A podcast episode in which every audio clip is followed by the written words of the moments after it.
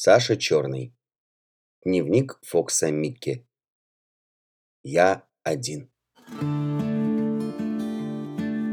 В доме никого нет. Во все щели дует собачий ветер. Почему собачий? Вообще ветер дурак. Дует в голом парке, а там и сорвать нечего. На дворе еще кое-как с ним справляюсь. Стану спиной к ветру, голову вниз, ноги расставлю и наплевать, как говорит садовник. А в комнате никуда от этого бандита не спрячешься. Вырывается из-под двери, сквозь оконные щелочки, сквозь каминную дыру и так пищит, и так скулит, и так подвывает. Точно его мама была собакой. Ни морды, ни глотки, ни живота, ни зада у него нет. Чем он дует, понять не могу. Забираюсь под диванную подушку. Закрываю глаза и стараюсь не слушать. Отдал бы полную чашку с овсянкой. Ужасная гадость. Если бы мне кто-нибудь объяснил, зачем осень? Зачем зима? В аллее такая непроходимая грязь, какую я видал только под носорогом в зоологическом саду. Мокро. Голые ветки хлопают друг от друга и чихают. Ворона, облезшая чучело, дразнится – Кра! Почему тебя не взяли в город? Потому что сам не захотел. А теперь жалко. Но держусь молодцом. Вчера только поплакал у камина. Очень уж гадко в темноте и сырости. Свечку нашел, а зажечь не умею. Скребутся мыши.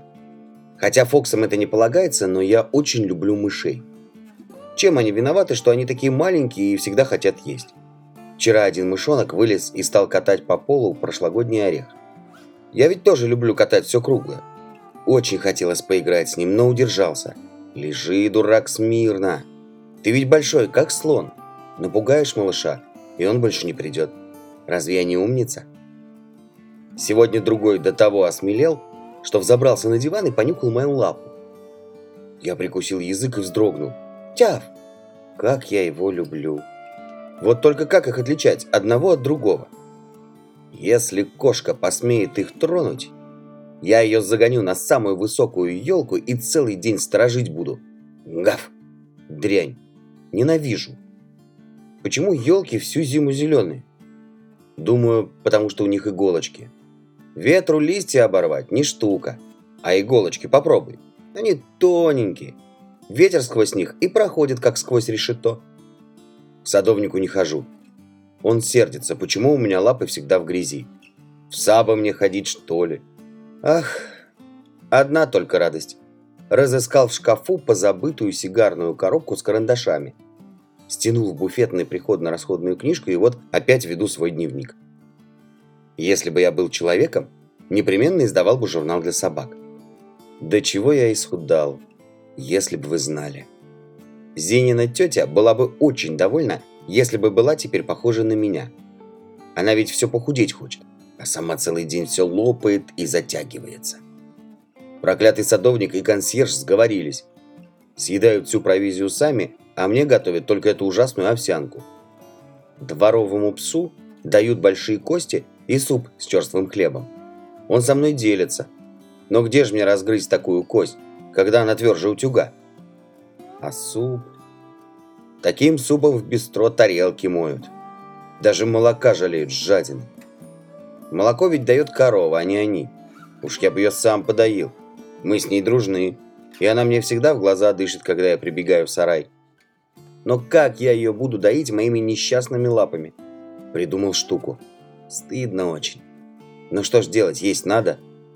Когда дождь утихнет, бегаю иногда в соседнее местечко к знакомому бистровщику. У него по вечерам под граммофон танцы. Пляшут фокстрот. Должно быть собачий танец. Я на задние лапки встану, живот подтяну, верчусь и головой киваю. Все пары танцевать бросят. В кружок соберутся и хохочут так, что граммофона не слышно. И уж такую порцию мяса мне закажут, что я еле домой добираюсь. Да еще телячью косточку в зубах принесу на завтрак. Вот до чего ради голода унижаться приходится. Жаль только, что нет другой маленькой собачки. Мы бы с ней танцевали вдвоем и всегда были сыты. Надо записать все свои огорчения, а то потом забуду. петух ни с того ни с сего клюнул меня в нос. Я только подошел поздороваться. Зачем же драться, нахал горластый? Плакал, плакал, сунул нос в корыце с дождевой водой и до вечера не мог успокоиться. Зина меня забыла. В мою чашку с овсянкой забрался черный таракан, задохся и утонул. Какая мерзость. Птицы, кроме петухов, туда-сюда. Кошки – гадость, но все-таки звери. Но кому нужны черные тараканы? На шоссе чуть не попал под автомобиль. Почему он не гудел на повороте? Почему обрызгал меня грязью? Кто меня отмоет? Ненавижу автомобили. И не понимаю. Зина меня забыла. Спугнул в огороде дикого кролика и налетел на колючую проволоку. Ой-ой-ой, как больно!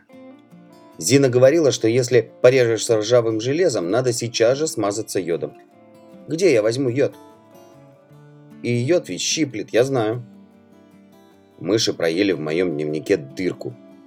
Никогда больше не буду любить мышей. Зина меня забыла. Сегодня нашел в бильярдной кусочек старого шоколада и съел. Это, правда, не огорчение, а радость. Но радости так мало, что не могу же я для них отдельную страницу отводить. Одинокий, несчастный, холодный и голодный Фокс Микки.